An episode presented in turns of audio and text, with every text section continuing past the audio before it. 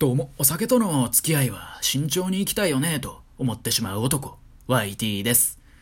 私、日本酒での酔い方は割とこれいいですねって思うんですけど、ストロングゼロ、やつはね、これはいかんですよって初めて飲んだ時に思いましたね。結構飲みやすいのに、確かアルコール度数が10%弱ぐらいあって、で、そこそこの量が入ってて、なおかつ安いんで、若手は手を出しがちなんですけど、あれはね、ごっつやばいっすね。なんか酔い方もめちゃくちゃ気持ち悪かったんで、結局のところ、自分に合ったお酒をぬるぬると飲んでいく。これ大事。はい。今日はですね、リアル版天空の城っていう、そういうタイトルでお話ししていこうかなっていう風に思います。これは何年か前の11月ぐらいの出来事なんですけれども、私、地元が京都でして、それで束の間の帰省をすることにしたんですよね。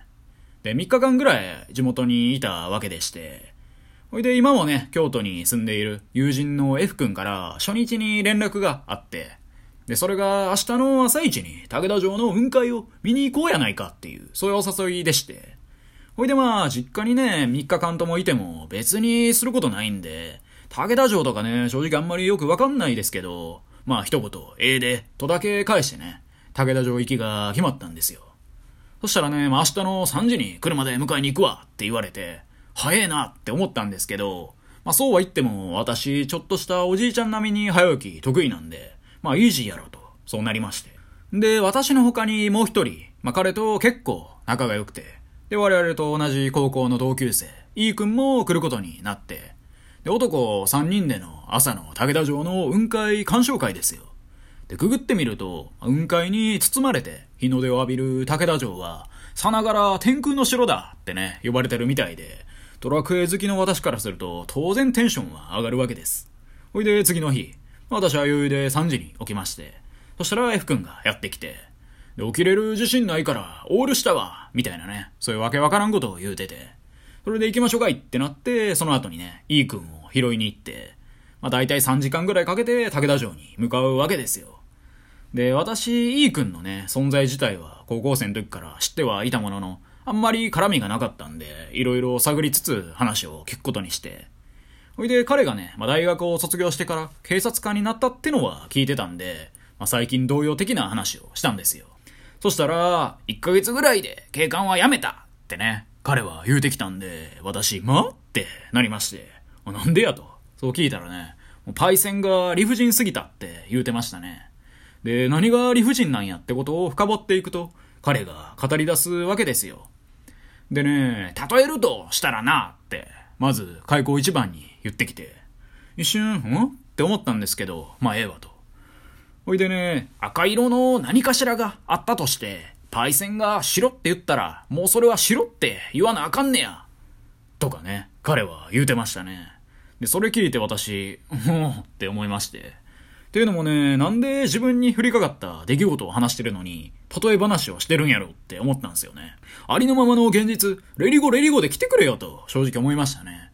で、結局その後ね、彼から、まあ、具体的にどういう体験をしたのかっていう、そういう理不尽エピソードは一切出てこなかったですけど、まあ、なんかでもね、バチバチの上下関係で、体育会系の世界観だったみたいですね。やっぱり平成以降に生まれた若手たちってのは、部活でもね、あんまり理不尽な上下関係を経験してないってのが、まあ大多数だと思うんで、まあ厳しいもんがあるんでしょうね。もう全然ついてへんやんってなるのは想像に難くないですよ。ただまあ、警官とか自衛隊とかって、そういう規律もね、ある種必要な気もしますけどね。まあ、これはね、難しい問題ですね。で、その後はね、まあ、ハレンチトークに興じながら道中を3人でわーわー言ってまして。で、ちょうど雲海がね、いい感じに見られるって言われる、まあそういう時間帯について、で、車止めて、しばらく山をね、登ったんですかね。で、その頃ぐらいになるとね、もう誰も言わなかったんですけど、3人とも薄々気づいとるわけですよ。バチバチに曇ってると。ただ、そんなわけないと、歩を進めてね、上まで行ったんですけど、めちゃくちゃ曇っててね、ほとんど何にも見えなかったですよね。もう天空の城どころか、ただの古臭い丘ですよ。で、全員テンションガタ落ちだったんですけど、まあこういうね、絶望的な局面に陥った際に、私はね、いつもこう言うんですよね。それがね、みんなで過ごした時間はプライスレスってことですよ。この瞬間、どこにいるのかではなく、誰と過ごすのかが大事やと。まあ、そんなことをね、言ってみたものの、ちょっとね、自分でキモすぎてね、笑ってごまかしましたよね。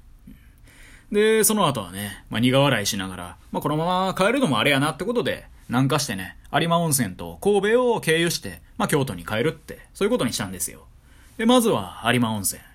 有馬温泉にはね、金の湯と銀の湯ってのがあって、大体ね、まあ、観光されたらどっちも入るんかなって思うんですけど、で、それで我々も例に漏れず、まあ、銀の湯から入ろうかと、そういう話になって、で、その時ね、私、はっと思い出したんですよね。そういえばね、遡ること1年前の12月ぐらいに、有馬温泉にね、その当時付き合っていた彼女と来たなと。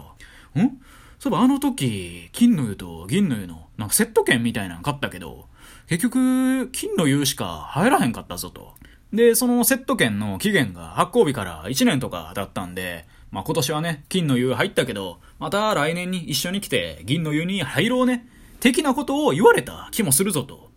それで財布のね、奥底を見てみたら、その時のセット券、銀の湯があったんすよね。で、その瞬間ね、まあ、なんとも言えない気持ちになって、で、イー君あたりからね、YT なんで剣持ってんのとか言われたんで、まあ、なんとなくやってね、わけわからん返しをしといて。で、そのままね、銀の湯に入りましたね。で、温泉って1日に何回もね、入りたいって人もいれば、1回でもうええわってなる人もね、いると思うんですよね。で、我々は後者だったんで、その時は銀の湯だけ入りまして。で、私は図らずとも、結果的に金銀、どちらともにも入ることができたわけですよ。セット券というね、思い出を消費することによって。それで温泉入った後はね、しばらく休憩スペース的なところで3人でくつろいでまして。そしたらね、急に F 君がびっくりすること言っていいって語り出したんですよね。で、私、その時ね、まあ、センチメンタルワイティだったんで、気持ち的にびっくりしたくはなかったんで、まあ、別にええわって言おうとしたんですけど、E 君が食い気味で、何々って言ったんで、まあ、聞く羽目になりまして。そしたらね、F 君が、俺、酒飲んだん忘れて運転してたわって言い出して。それで私、待ってなりまして。我々はね、その日の、まあ、朝の3時集合だったわけですよ。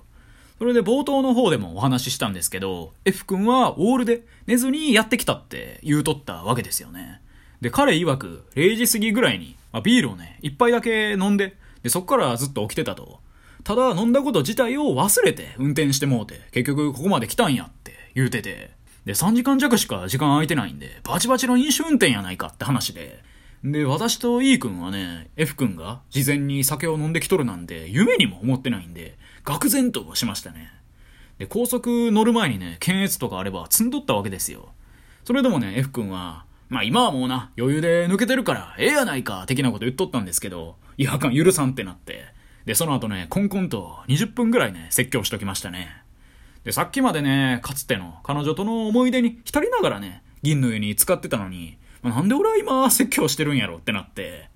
もうね、その日は、天空でもなかった武田城でテンションが下がり、プライスレス発言で恥ずかしくなり、有馬温泉では干渉に浸り、F 君への怒りも湧き起こりっていう感じで、もう感情の振れ幅が半端やなかったっていうね、そんな話でした。で、帰りはね、私と E 君でカールガール運転してね、帰りました。以上、YT でした。今日も聞いてくださり、どうもありがとうございました。